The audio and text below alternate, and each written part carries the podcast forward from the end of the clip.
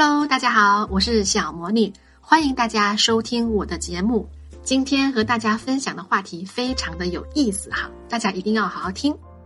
我最近在微信公号呢开了一个分析电影的栏目，叫做“看电影提升恋爱思维”。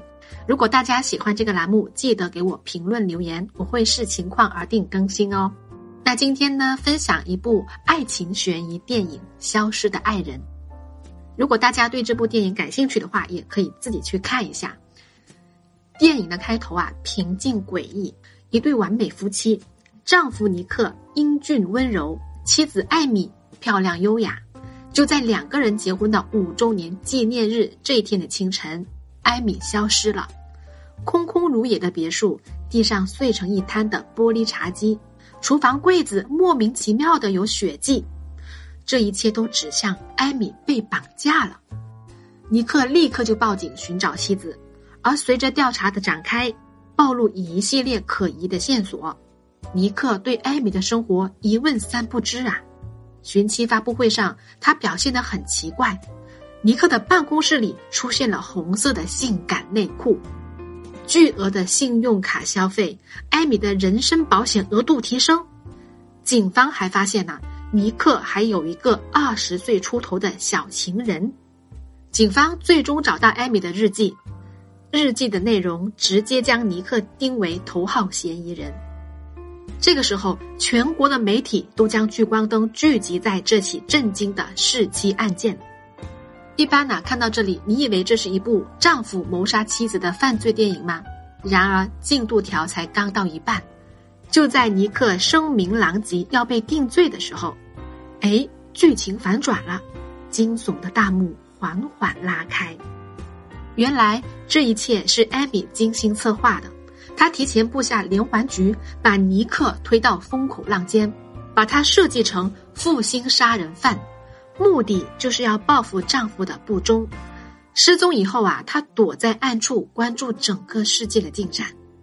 她计划在尼克判死刑以后再自杀，两人同归于尽。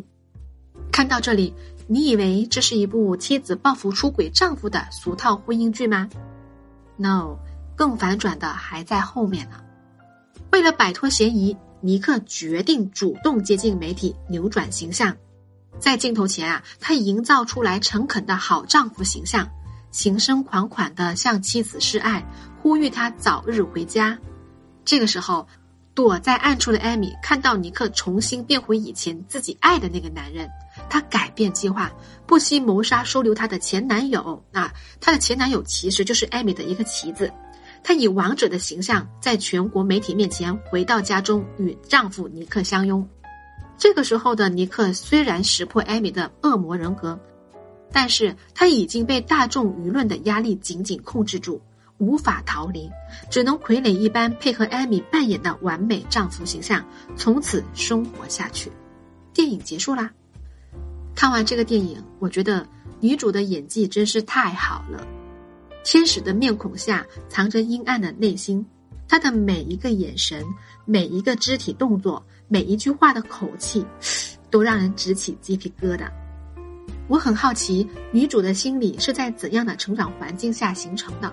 我翻了一下相关的书籍，在《少有人走的路》这本书啊，提到过一个概念，叫自恋式侵扰型人格。这类人大多数都充满魅力，极富野心，能够完美的利用外界来实现自己的目的。他们最大的特点是很有魅力和很有控制欲。电影中的艾米毕业于耶鲁大学，身为文二代的她是一位典型的高智商白富美，对爱情和婚姻有着极高的期待。而丈夫尼克则相反，他来自美国中部的小镇。家庭简单，心思单纯，帅气、阳光、幽默。他们一开始遇见，艾米就看穿对方喜欢什么类型的女孩。亲密关系中，他极力表现得很完美。很快，他就俘获了自己的猎物。但是，自恋式侵扰人格啊，表面是善解人意，是完美型伴侣，但只是看上去完美啊，其实内心是很低自尊的。他们渴望永远受到别人的关注和赞美，因此具有强大的伪装性。大家要注意哦，自恋性侵扰者是不分男女的。艾米出身富贵却不做作，经济独立却不高傲。她可以跟尼克一起穿队服看球赛，大口吃汉堡，却暗中保持完美体型。她风趣、聪明、幽默，脸上永远都是灿烂的笑容。她不胡乱吃醋，也不瞎唠叨。她知道什么时候给尼克足够的空间。这一切只是因为艾米知道尼克就是喜欢这样的女孩子。但是，一旦遇到危机，艾米伪装的面目就会撕下来，露出压抑已久的阴暗面。为了达到目的，他们会不择手段编织完美的谎言，甚至强迫自己伪装成受害者。控制狂往往也是被控制者。我想，电影的编剧一定很懂心理学，因为角色塑造太强了。从犯罪心理学上分析，加害者很多时候都是受害者。而电影中的艾米人格的形成，一大原因是来自于她压抑的童年。艾米的父母是著名的儿童作家和心理学家，艾米的妈妈以女儿为原型出版了一本《小魔女的艾米》，全美畅销二十多年。这本书刻画了一个完美、聪明、了不起的天才艾米。艾米所有的在现实生活当中没有完成的事情，小天才艾米都会在书里替她完成。在艾米的童年中，总有一个比她更加完美的虚拟形象在和她竞争，所以现实中的艾米是很自卑的。在记者的采访里，他对记者自嘲说：“了不起的天才小艾米总是领先我一步。”可以说，父母为了迎合消费者的需要，完全剽窃了艾米的童年。后来，艾米失踪，他的父母召开记者会，呼吁人们帮着寻找艾米的时候，还在不断的打造艾米完美的人设形象。从小，艾米的父母就给他传递一种聚光灯下的虚假完美主义形象和偏执的价值观，在这种环境下长大。艾米逐步形成可怕的分裂人格。一方面，她受过高等教育，同时艾米的自尊水平也很脆弱。她很在意别人的评价，对生活抱有不切实际的幻想。一方面，艾米明明知道自己被控制，又舍不得放弃优渥的生活。她依赖众人的赞美和关注，渴望继续享受小艾米的光环。那么，她怎么拯救自己呢？就是将这种被操控的痛苦转嫁到另一个人身上，所以当她的丈夫尼克这个帅气幽默、来自中部小镇的普通男人出现的时候，立刻就成了他的猎物和傀儡。虽然这是一部悬疑爱情电影，但电影给我们带来的启发是很现实的。在《不要用爱控制我》这本书里面曾经说到过。当人们无法控制自己时，他们总是试图尽可能的去控制外在的一切。成熟的爱啊，是接纳真实的彼此，接受真实的人性和矛盾。在恋爱中，人多少都会有一种扮演的倾向。影片中，丈夫尼克的婚前扮演着幽默、小有成就的文艺男，而艾米呢，扮演着对方喜欢的酷 girl。但是，他们一旦进入婚姻，那现实的生活困境来临，之前扮演的一切都崩盘。婚后，随着经济危机的到来，艾米和尼克双双失业。雪上加霜的是，艾米的父母破产，尼克母亲病重，他们只能变卖家产，从纽约搬回尼克的老家。而回到家乡的尼克，逐渐习惯了慢节奏，露出小镇男人的平庸的一面。他开始不务正业。打游戏、懒惰、撒谎，甚至劈腿。写到这里，我想起自己发明的一句话，我非常喜欢：恋爱时你是和一个人的最高点相处；结婚以后，你是和一个人的最低点相处。强迫型完美人格的艾米显然没有办法接受这样 loser 的丈夫和日益庸俗的生活。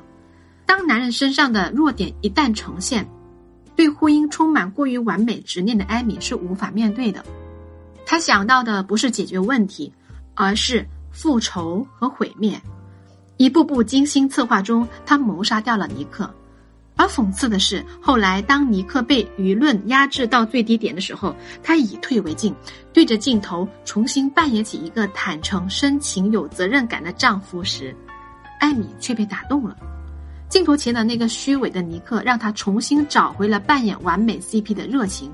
于是他不惜杀人，重新控制尼克，让他按照自己的剧本扮演忠诚完美的好男人。虽然这一切都是虚假的。真实的尼克早就已经死亡。那这部电影呢？给到我们的第二个启示是：婚姻是合伙，需要共同成长的空间。我一直认为，爱是可以帮助人成长和流动的，而邪恶则相反，它压缩别人的生存空间。世界上每一个人都是独一无二的，都有着区别于其他灵魂的界限。能区别自己的界限和他人的界限，这就是个体心理健康的标志和前提。健康的爱是不需要绝对服从的，它会设置一些原则和框架，但同时会留有足够的空间弹性，来让两个人共同成长。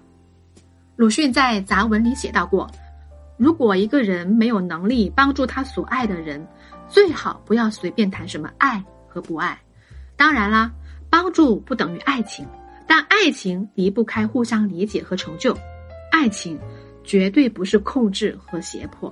看完这部电影，可以给自己的关系做一个诊断。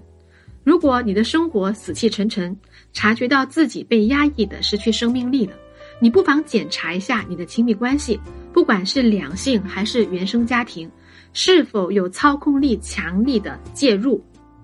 当然，还要问自己是否有过度的操控倾向，会让你的伴侣感到很不舒服。我想，如果艾米和尼克在早期就接受了心理婚姻咨询，电影中的悲剧一定不会发生。幸亏生活永远都比这部电影充满希望。其实，任何一种感情问题，都有对应最好的解决方法，关键是尽早采取行动。如果你们有任何婚姻问题、感情问题、脱单问题，包括挽回问题，都可以找我帮你。怎么找到我呢？只要加我的助理小朵朵的微信就可以了。他的微信是“恋爱成长零零七”，恋爱成长汉语拼音的小写加数字零零七就可以了。如果想得到本期节目的文字稿，可以打开微信搜索“小魔女教你谈恋爱”。关注我的个人公众号，回复关键字“消失的爱人”就可以啦。同时记得关注一下我的微信视频号，我每周都会在视频号进行直播，在线给大家解答情感问题。好啦，本期节目就到这啦。如果喜欢我的分享，记得给我评论和点赞哦。我们下期节目再见。